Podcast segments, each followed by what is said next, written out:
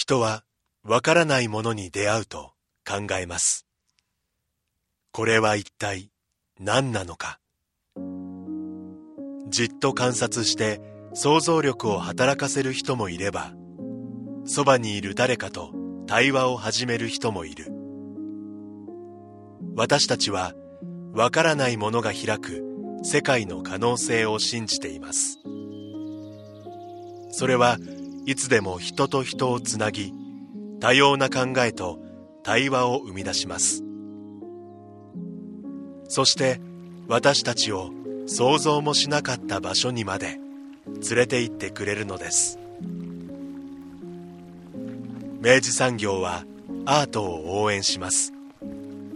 あなただけのプラスを提供する明治産業。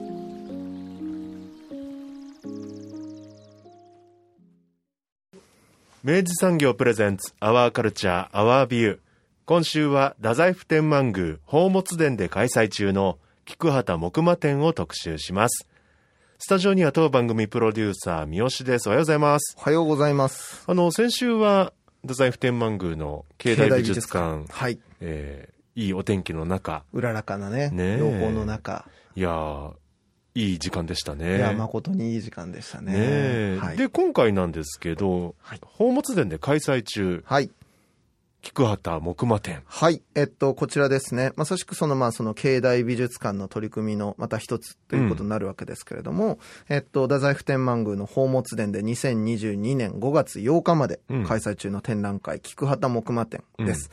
で、えっと、菊畑木馬という、まあ、その作家っていうのを、うん。えっと、まあ、ご存知の方もそうでない方もいらっしゃると思うので、うん。非常に簡単にまずちょっと導入だけお話ししておくと、はい。菊畑木馬、えー生涯にわたって福岡を拠点に活動を続けてこられた画家でございます。うん。えー2020年にお亡くなりになっています。うん。で、えー福岡を拠点にまあ身近な生活用品を素材として用いながら、うん。えー反公募店、反東京の姿勢を強く打ち出した前衛芸術グループといえば、九州派。はい、いかにも。その九州派にですね、はい。えっと、50年代末からかな、ん。えっと、ご参加されておりました、菊畑さん。うん。うんで、まあ、その中で、えっと、その有名な作品として、もしかしたら皆さんも見たことがあるかもしれない、ルーレットっていうね、はい。あの、作品だったりとかっていうのを発表して、これがですね、まあ、その当時のアートシーンから、本当に世界的にうんうん。注目される、あの、一大名作になっちゃうわけですね。うん。で、いきなりグイッとそのもう、えっと、その世界的アーティストに、えっと、うん。持ち上がるわけですけれども、このタイミングで菊畑木馬っていうのは実は一度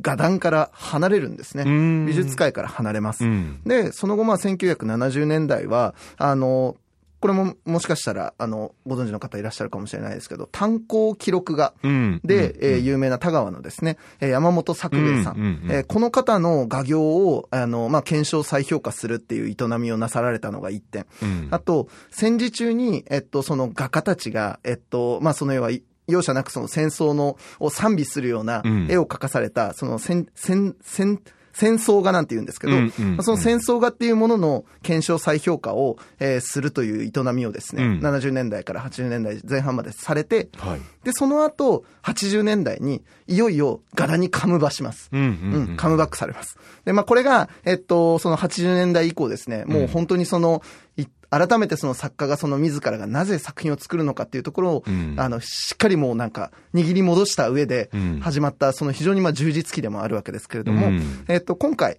この菊畑木馬展で、えー展示されるのは、まさしくその1980年代以降の、うん。えー作品群になります。はい。で、えっと、まあ、数こそそんなに多くはないんですけれども、うん。非常に充実した展示になっておりますので、うん。えーこのあたりをですね、しっかりそのアンダーソン・エリさんと一緒にですね、うん。えー見てまいりたいと思います。はい。あのーまさに会場内で、えー作品に囲まれながら、ね。えーお話を伺っております、えー太宰府天満宮で学芸員としてご活躍されていますアンダーソン・エリさんにお話を伺いました。インタビュー前半をお聞きください先週に引き続きまして、はいえー学芸員のアンダーソン・エリさんにお話を伺いますよろしくお願いしお願いますします。あの、先週では、あの、まあ、外を歩かせていただいたといいますか、はいえー太宰府天満宮が取り組んでいらっしゃいます、んえーまあ、アートプロジェクト、はいアートプログラム、はい。えーそして、まあ、そもそもが、うん。あの、いろんなものを所蔵してらっしゃるんだよっていう話を最初に伺ったかと思うんですけど、はい。それが宝物殿というところで、うん。時々我々も見ることができるはいっ。ていうことですよね。はい。あとは、あの、企画展もやっています。はい。うんはい。一連のこういったその太宰府天満宮がやっているそのアートの取り組みをして、はい今その天満宮はこう境内美術館っていうような言い方をしていると。はいはいこれど、どういうあの発想というか、どういうものとして捉えればいいですか、境内美術館という発想はですね、うんえっ、と、ま、あの、太宰府天満宮でや、取り組んでいること、うん。あの、特に芸術的な側面から、うん。それを総称して境内美術館という形はないんですけれども、うん。あの、太宰府天満宮のこの境内全体でうん。行っている、あの、展覧会はもちろん、宝物殿で開催している展覧会はもちろん、あと、あの、外にあるうん。作品、うん。あとは、まあ、いろんな方たちがこう、訪れて開催される、あの、イベンイベントというか、い。そういったハプニング的なものとかも、あの、総称して、境内で行われることっていうことで、境内美術館というふうに呼んでいます。だからその、それこそその境内美術館っていう美術館そのものがあるのではなく、太宰府天満宮さんが取り組まれるアートの取り組み全般をして、はい境内美術館なのだということですね。はい形がないものを見出すっていうね、まさにねこの姿勢ですよ、これです。はい。This is. ディスイズ This is. はい。そんな中すり込み。今、宝物殿の中にお邪魔してるんですけど、はいえー5月8日まではい。開催ですよね。はいはいえー菊畑木馬展。はい。こちらについて今回伺っていこうかと思いますが、はい。はい。あのー初心者代表としてですね、ディレクターとも最初は、さ先ほど話してたんですけど、はいルーレットの、うんあはい。菊畑木馬といえばのね、代表作として、あの、はい僕らもあの、ラジオの番組取材してくる中で、はい。シビさんとかにね、お邪魔して、はい。えで、そのルーレットっていう、まあ彼の代表作があると思うんですけど、その人よね、ぐらいしか今、はい。認識がないわけですけれども、改めてちょっと菊畑木馬っていうのはどういう作家なのかっていうのをちょっと、あの、教えていただいてもよろしいでしょうか。すごい壮大。はい。はい。あの、どこから、生い立ちとかからあでもはいそうですねはい。菊畑さんは、えっと、1935年に生まれて、えっと、長崎出身です。はいで、お父さんが徳島県出身の漁師さん。うん。で、お母さんが五島出身、長崎県五島出身。うんまあ、あの、海が見慣れた風景だったっていうのを漠然と、あの、今想像してください。ーはい。それから、あの、お父さんを3歳で亡くすんですね。で、それで、えっ、と、お母さんは、あの、福岡市内に働きに出られて、で、あの、菊畑さんが一緒について行ってた時もあるんですけれども、やっぱり一緒だと、あの、住み込みができないとか、そういったも、あの、ものがあって、で、菊畑さんは、五島、長崎の、あの、親戚に預けられたり、転々とする、したっていう歴史があり、で、あの、お母さんから呼び寄せられて福岡市内で一緒に暮らすようになるんですけれども、ちょうど時代は戦争がうん。あって、あの、福岡大空襲を経験されたりとか、うん。あと、で、戦後すぐお母さんが15歳の時に亡くなってしまうんですね、病気で。なので、まあ、なんですかね、し孤独というか、うん。まあ、えっと、まあ、ずっとお友達のお家に、あの、住まわせて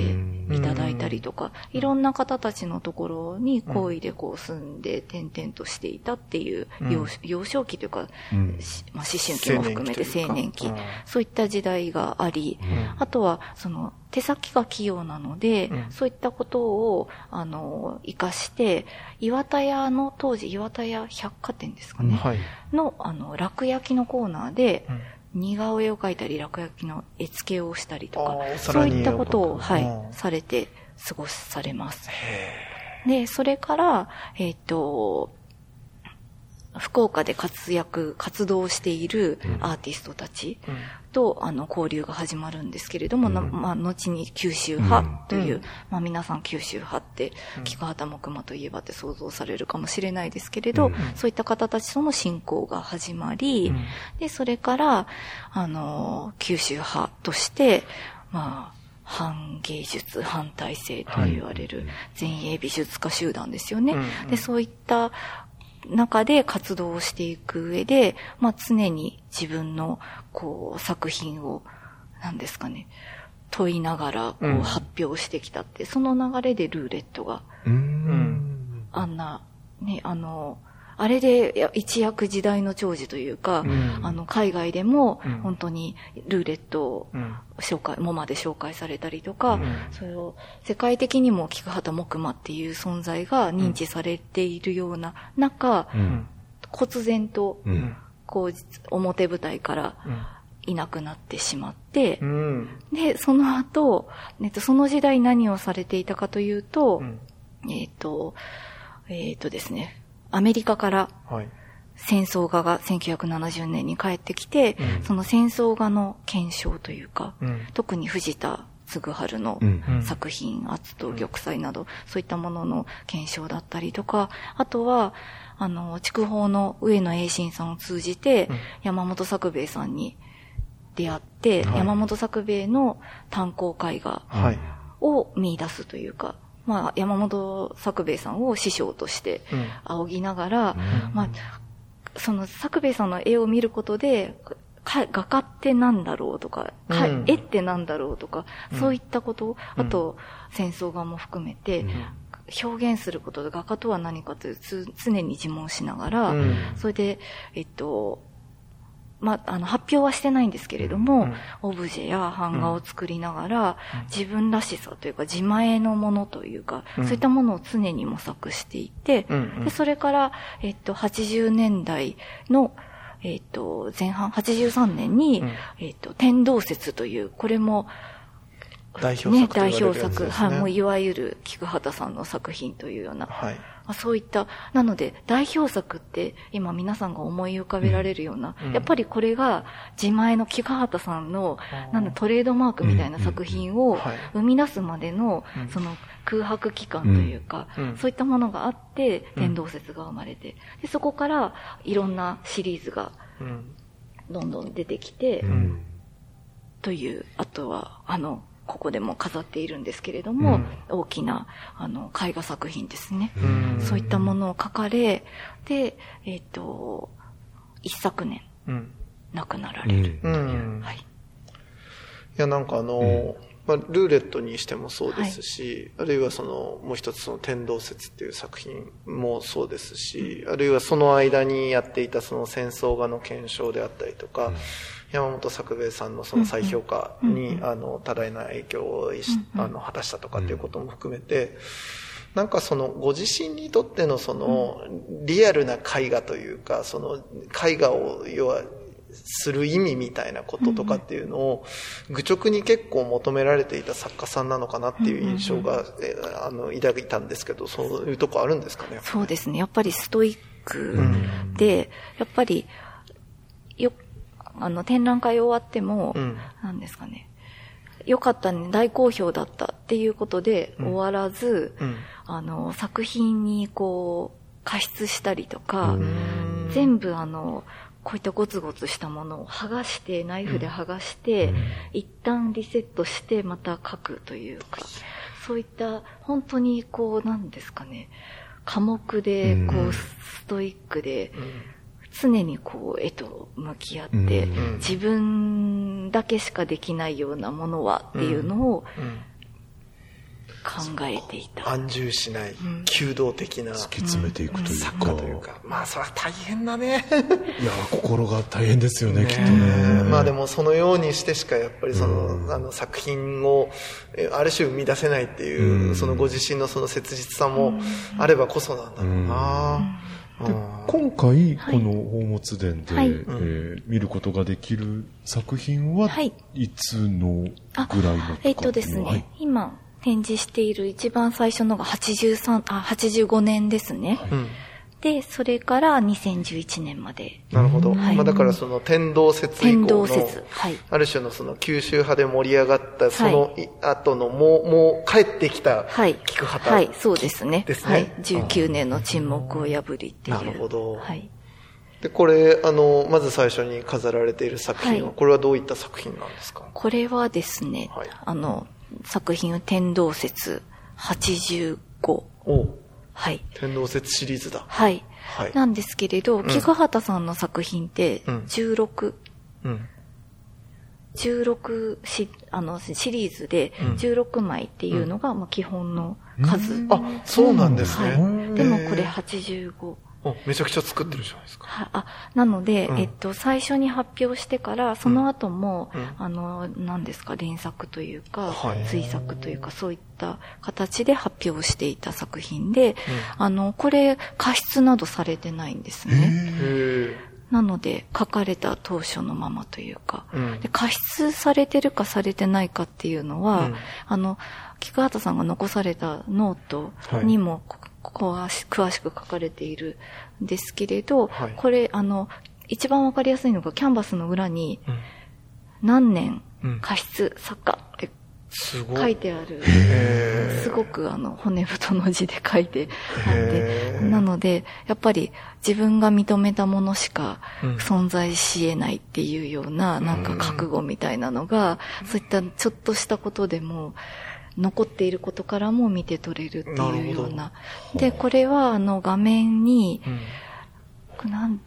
て言うんですかね、デコボコした。平面画ではあるんですけど、はい、はい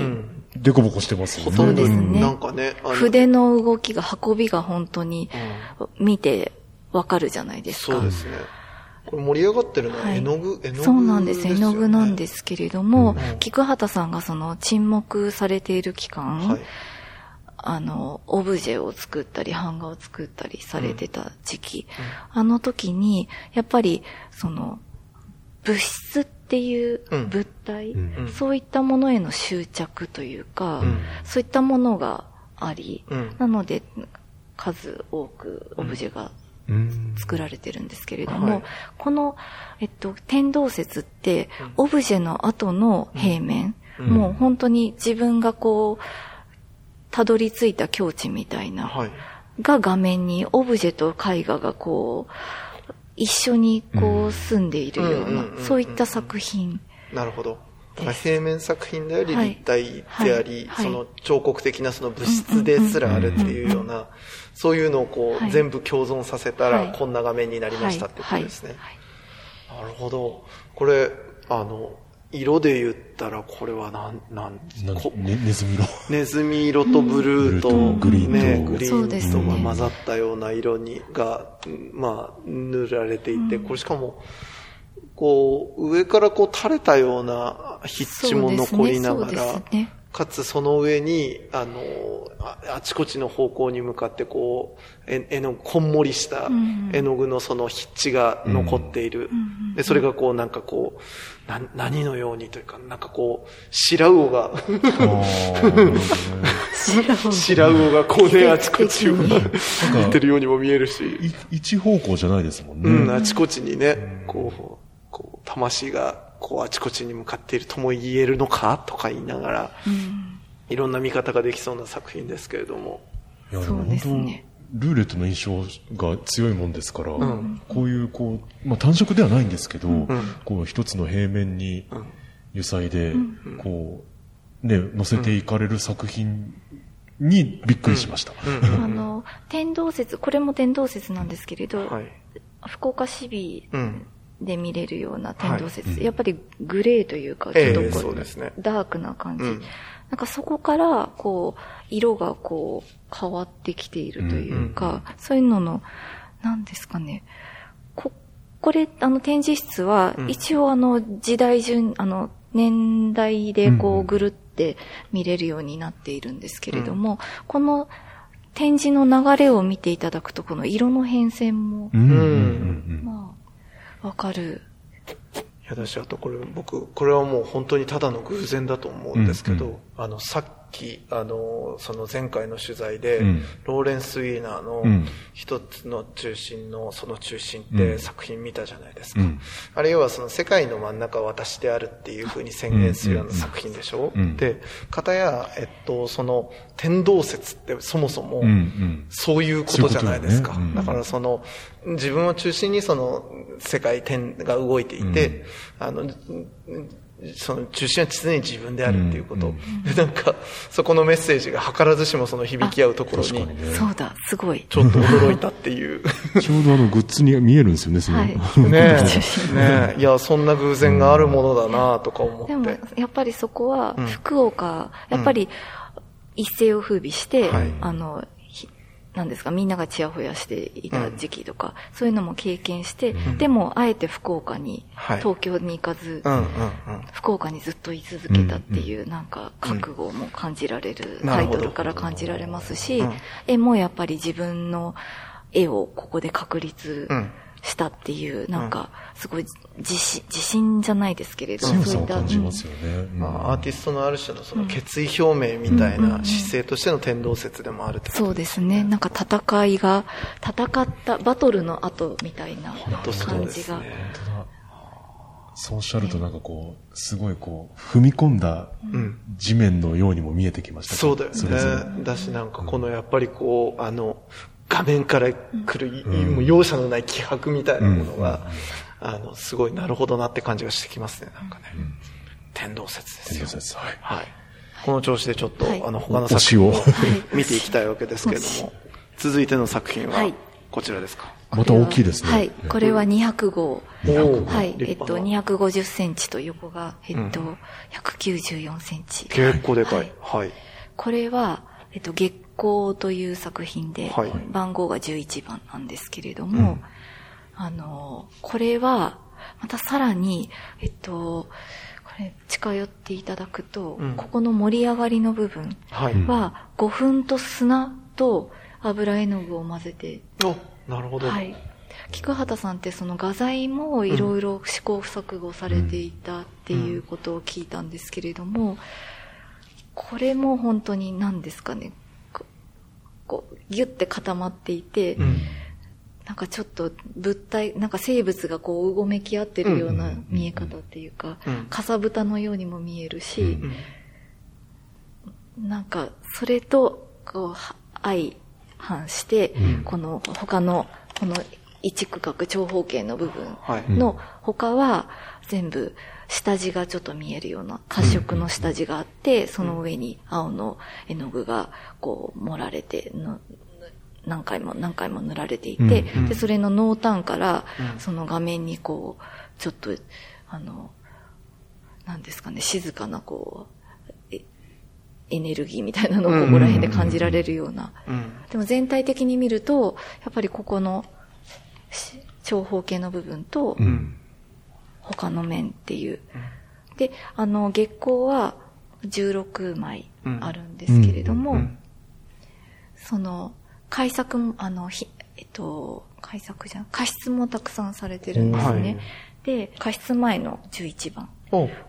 ちょっと違いますよね。すごい。同じ絵なんだけど、はい、その、その盛り上がりの、うん、あの、作りが違うというか、ね、あの画面の中で、その、今見ている作品はその右肩の部分が、うん、あの、もりもりもりっと盛り上がってるんだけど、その前はあれだったんですね。斜めに左右にちょっと盛り上がりが、大盛り上がりと小盛り上がりがあるような、そんな形だったわけですね。これ、えっと、北九州市立美術館の1988年のカタログなんですけれども、はい、ね、あの、そういった、そういう痕跡がわかるような絵でもあるし、うん。うん、で、タイトルが月光なんですけれども、はい、なんか、これはもう、あと、展示した後から思うことなんですけれども、はい、このライトによって、うん、なんか月明かりに照らされているような、うん、月明かりに照らされた海にも見えてくるなっていう、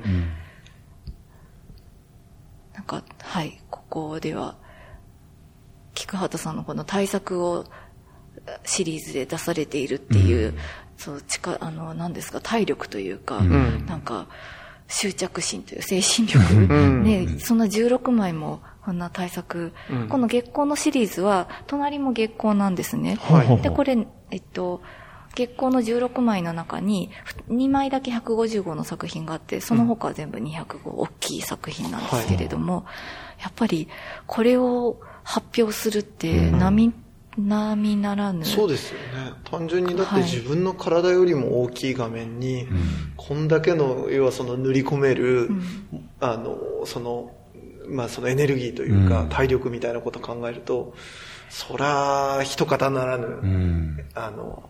創作活動ですよ、これはね。私、あの、そのさっきおっしゃってた、その、あの、あっちのその最初の天動説はその絵の具が盛り上がってただけなものが、あの、今回に関してはその、もうその、素材も混ぜて、より具体的にその盛り上がらせに、あの、言っているっていうのも含めて、やっぱりその、やっぱり同じところに定住しないというか、もっとこの作品が物言う質感だったりとか、その表現っていうものを模索してったんだろうなっていうのは、すごいなんか、あの、流れで見れるとよりわかるところがありますね。そうですね。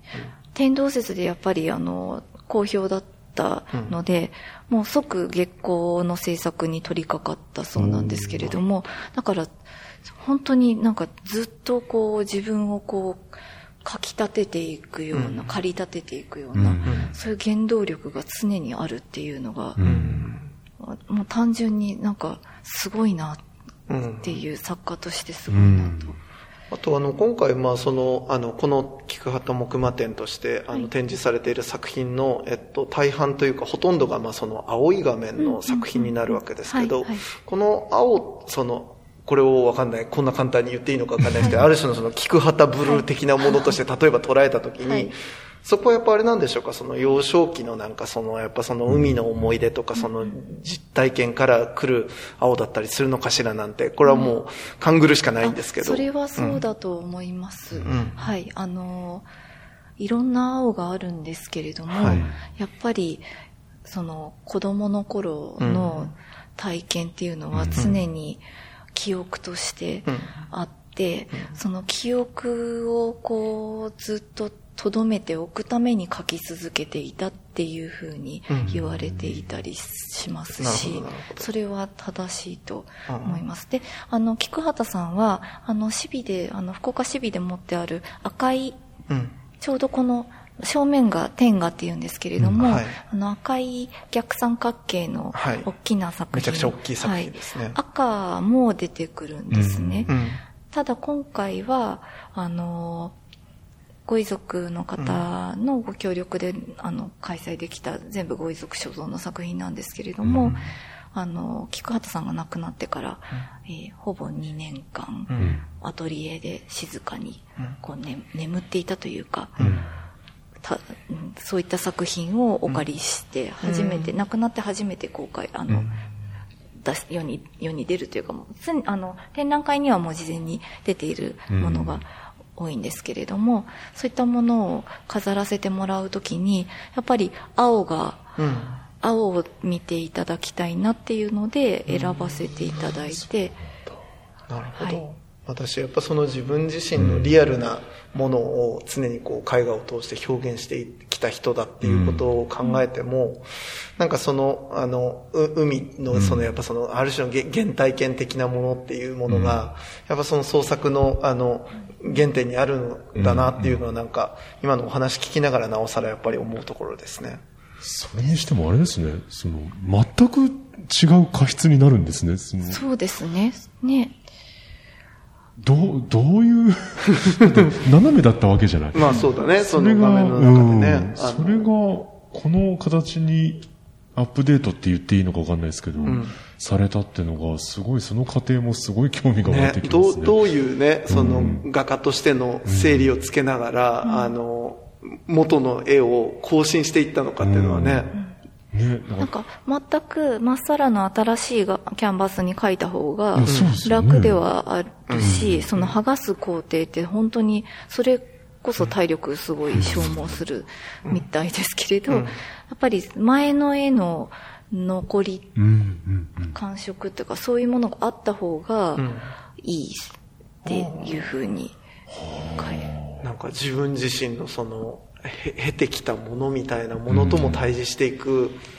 作業だったのかもしれんなとかってね。そうね。一、うん、回できたものをその一回剥がすっていうのを含めってことですよね、うんうんうんうん。それ自体も一つの営みだったのではないかって気もしてくるね。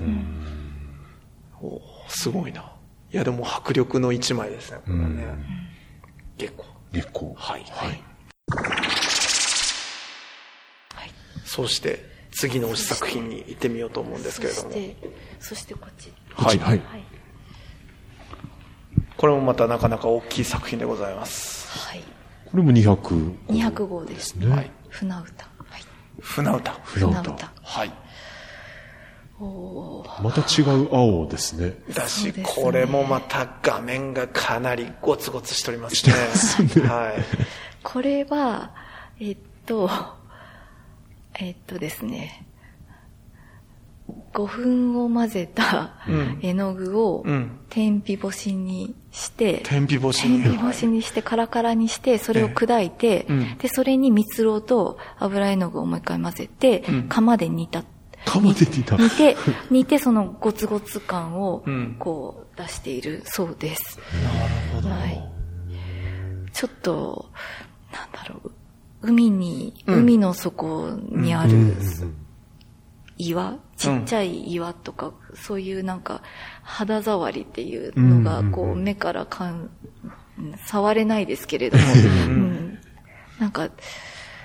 なんだろう。一瞬にして、こう、海の中にこう沈んでしまう、自分が沈まれ、沈ませられたみたいな。うん。感覚に陥るような。本当そうですよね。かなり岩々しいというか、あの、本当深海みたいな色合いでもあるし、で、おまけにこれ僕、ちょパッと見たときに、い、わゆるその縮尺、一ぱ、あの、い一対一の、あの、このサイズの絵とも見えるし、見方変えたら、なんかこう、ものすごい高いところから、海、海を見ているような。水面みたたいにも見えますよね。そうそう。んこれ、青外波にも見える。うんうんなんか本当にだから、なんかあの、なんだろうな、すすごいミクロとマクロが共存しているような、あの、感覚にもなるというか、すごいですね、これね。なん。か船歌って、あの、このシリーズははい、上のこう、なんですかね、こう、えっと、こういう輪郭ええ波のアーチというか。こういうのがあって、前半のシリーズでは、これ14番なんですけれど、はい前半は波の、こう波のようなうん形。で、後半になるとこういう網目がはい。出てきている。うん。で、これ網目なんですけれども、まあ、なんか海の、うん泡みたいにも見えるし、本当にそうですね。なんかあの、波打ち際でバーッと波が、あの、登ってきて、で、引いた後のなんかその、ね、あの、ああ、そ後うね、確かに。うん私、上の方行くと、その、ん波みたいな。横から見たようなね。うん、がね、形にも見えるし、その上で、あの、ゴツゴツがちょっと、あの、あるのが、あの、気泡みたいにも見えるなとかっていうことだったりとかしながら、いろんな見え方がする作品ですね、これね。すごいですね。画材への追求といいますか。ね。てか、が画面、画面だね、なんかね、このね、画面で何ができるかっていうことをなんかこう、愚直にやっぱり模索し続けて、そうですね。ね。全部そのオブジェ作っ、オブジェを作られていた時がもう源流になっているというか、自分のオリジナリティをこう出すための、まあ、チエル作りというか、なんですかね、本当に、どれだけでも書いていらっしゃったんだろうなっていうのが、こう確かな質量みたいなものをね、実存的な。いや、よりなんかすごいエネルギーを感じますね。ね、ぐいぐい来るね、これね。うん。船歌。なるほど、ね。船歌。うん船歌ね。いや、でもこれはつ強いですね。んうん。だけどなんか別にそれがなんかそのほら。あの、こ怖さまではいかないというか、うんなんか、ああの、す少し若干のその穏やかさみたいなのも画面の中にあって、なんかその感じは、あの、いろんな読みに開かれている画面だなという気もしますね。すげえななるほど。でもなんかこんな風にやっぱそのいろんな菊畑さんの青い画面をはい並べて見れると、本当にあのいろんな、いろんなアプローチをしながら、その時々の、やっぱり、あの、新しさっていうか、ん。オリジナルなものを作ろうとしてたんだなっていうのがよくわかりますね。あの、それと今回あの、展示をやっぱり、こう、展示に浸ってもらえるように、いろんなこう、障害をなくし、あとライトをこだわって当ててもらって、あの、まあ、じっくりこう、向き合えるような空間づくりっていうのも、うん、あの、こだわったところで。そうですよね。あの、作品の隣にそのキャプションもあえて、はい、あの、設置していないっていうような展示になってますね。配布物でこう見てもらうっていう形をとっていて、うん、まあ、あの、何にもなくって、やっぱりもう自分と絵だけみたいな空間にできたのは、今回は、あの、ご遺族の息子さんの拓磨さんにも見ていただいたんですけれども、うん、すごく、あの、喜んでいただいて、うん、なんか良かったなって。いいですよね。はい、いやだし、やっぱほら、ここはなんたって、やっぱその、考えるその、太宰府天満宮ですから、うん、その情報を、あの、あの、入れ、あえて入れずにね、そそうね、文字とかもね、まずは入れずに、うん、うん、じっとやっぱりその画面と向き合うっていうところから、いろんなあの、とっかかりを見つけていきながらね、うん、自分なりに登っていくっていう作業になんか実は、すごい大切な営みがある気がしますね。なるほどな。真ん中に立ってね、ぐるっと見回すとまた、いや、そうなんだよね。うん、なんか、だからどうしてもやっぱその、あの、青が、あの、うん、や呼び覚ますやっぱその、ある種のう、海的なその静けさだったりとか、荒々しさみたいなこととかっていうのの、真ん中にこうね、ポツンと立つ、あの、いい意味の気持ちよさがね、ありますよね。あるよね、この空間にはね。うん、とてもいいですね。さあ、そして、はい。はい。春風。春風という作品の前におります。はい。他の作品に比べればちょっと小さめな作品ですけれども。はい。それと、色の色、あの、色調も、だいぶ、明るくなって、明るいですよね。ほがらかを感じますね。そうですね。タイトル通り。パステル調と言っていいぐらいのね、軽みのある、風通しのいい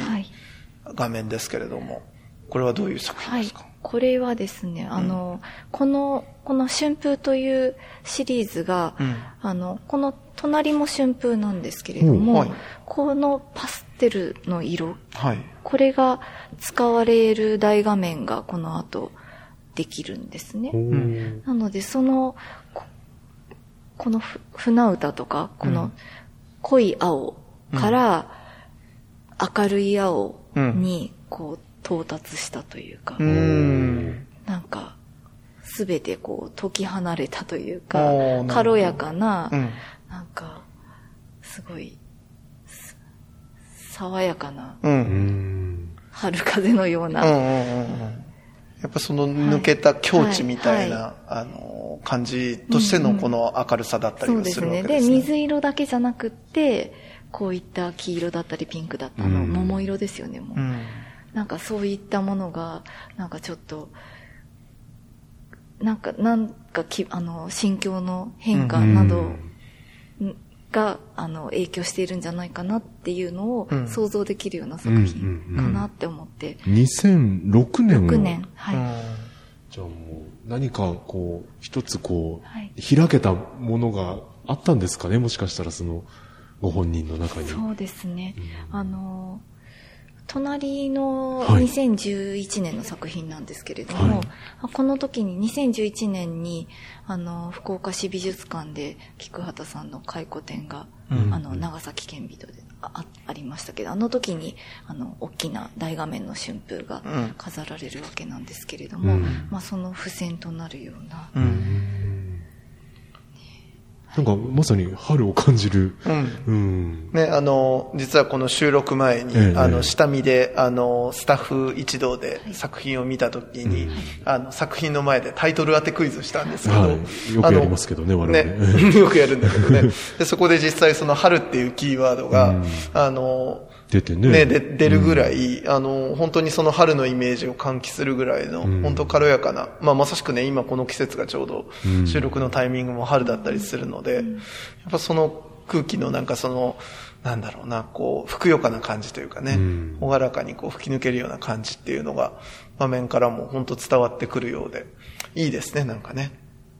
非常に抜けのいい。で、かつやっぱりそのでも、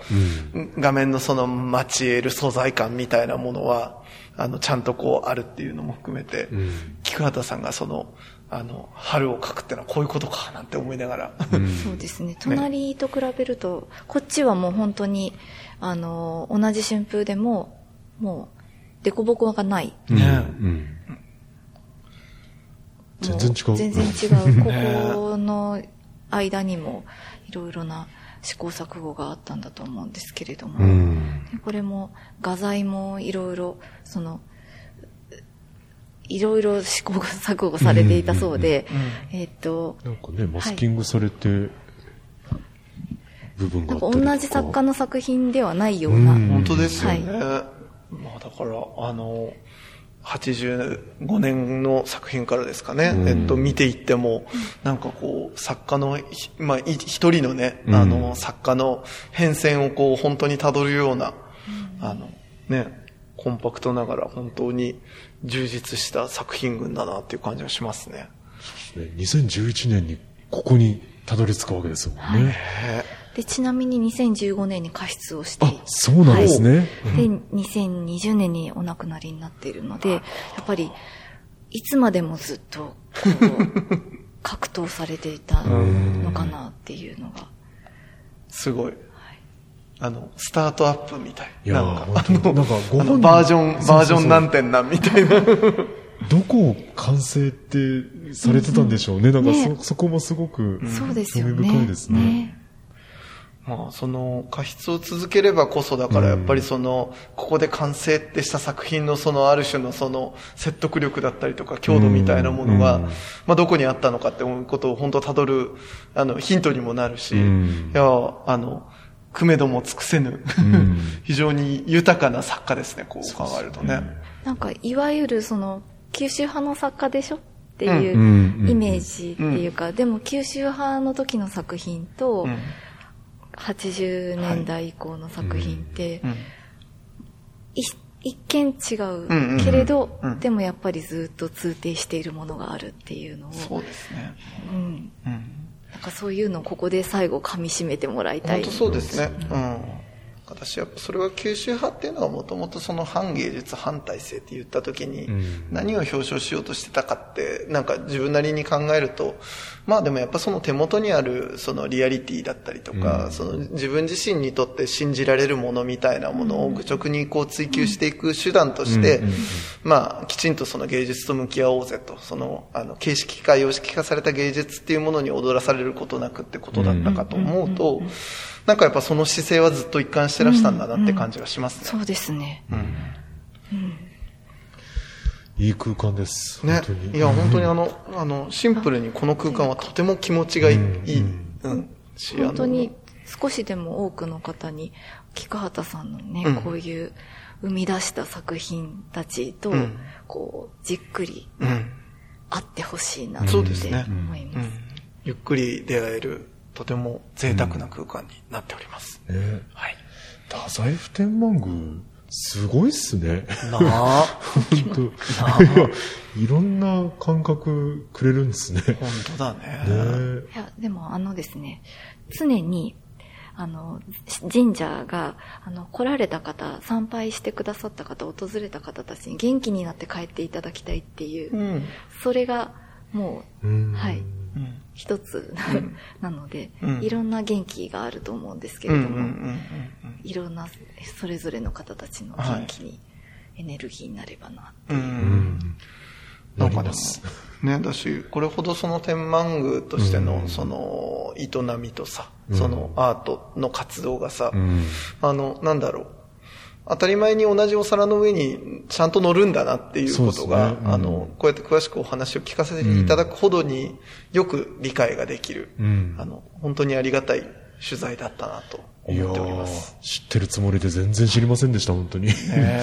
本当に。まだまだ、はい、あるので、ぜひ、ね、はい、リピーターに、はい。今後もぜひちょっと、はい、あの、この番組でも引き続き、はい、あの、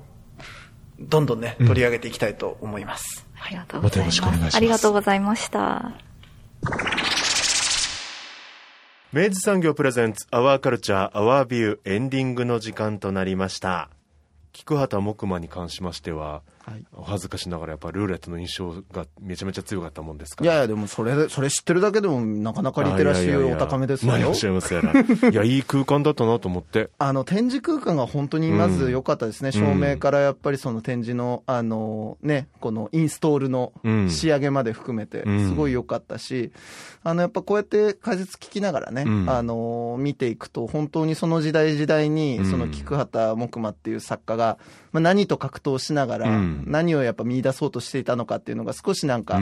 ね、あの、つかめる予感予感みたいなものがね、ね あちこちにあって。その、16連作のお話も知らなかったですし、ねね、何度も何度も。とにかく作り上げてもう一回っていう、いや、もう真摯に。バージョン何点ゼロみたいな、ね、感じでね。また、青の色がね、やっぱ時代によって少しずつ、うんこう違う印象を与えてくれてっていうのがね。後期に至ってはついに穏やかな青に向かっていく、ね、いやそうですよ。なんかやっぱその一人のドラマだよね、うん、なんかね。うん、と思いますわ。としてのね。ねうん。いや、いい展示でした。うん。いや、あの、本当に今の季節にね、うん、あの、太宰府天満宮行くのも本当に気持ちがいいですし、うん、あの、展示の内容も本当に素晴らしいので、うん、ぜひともちょっとね、これはあの、あの、お聞きになった皆さんも行ってほしいなと思うところでございます。宝物殿にて5月8日まで開催となっております。はい、まず、太宰府天満宮に行った時には、はい、あの、ご神牛を右に一回行っていただいて。そうだよ。そう、先週も言いましたけど。浮殿にね。浮殿でまずね。合わせて、ね、ライアンガンダー見るところからスタートです。そうそうそうはい。もうツアーのようにね、行っていただきたいと思います。はい、アワーカルチャーアワービューはラジコのタイムフリー機能を使ってもう一度聞くことができます。詳しくはラジコで検索してください。そして番組の特集部分は、ポッドキャストでも聞くことができます。Spotify ほか各チャンネルで随時更新しております。詳細はラブ FM のホームページからご確認ください。そして皆さんからのメッセージ、レビュー随時募集しています。メールアドレスは 761-lovefm.co.jp まで。必ずタイトルか冒頭部分に Our Culture, Our View 宛て、もしくは頭文字を取って OCOV とつけてください。三好さん、今週もありがとうございました。ありがとうございました。アワーカルチャー、アワービュー。ここまでのお相手は佐藤智康でした。また来週。明治産業は銃を通じてあなただけのプラスを提供します。まあ、仕事を楽にするためのテクノロジーではなくてですね、まあ、これまでにできなかったことをテクノロジーを使うことでできるようにするとそんなチャレンジ精神でですね世の中を動かしたいというふうに日々思って仕事をしているので、まあ、どんどん新しい仕組みを考え出して社会に少しでもいいから爪痕を残したいなと思っています。求むプラスの価値を提供できる人明治産業の新卒採用。詳しくはホームページから。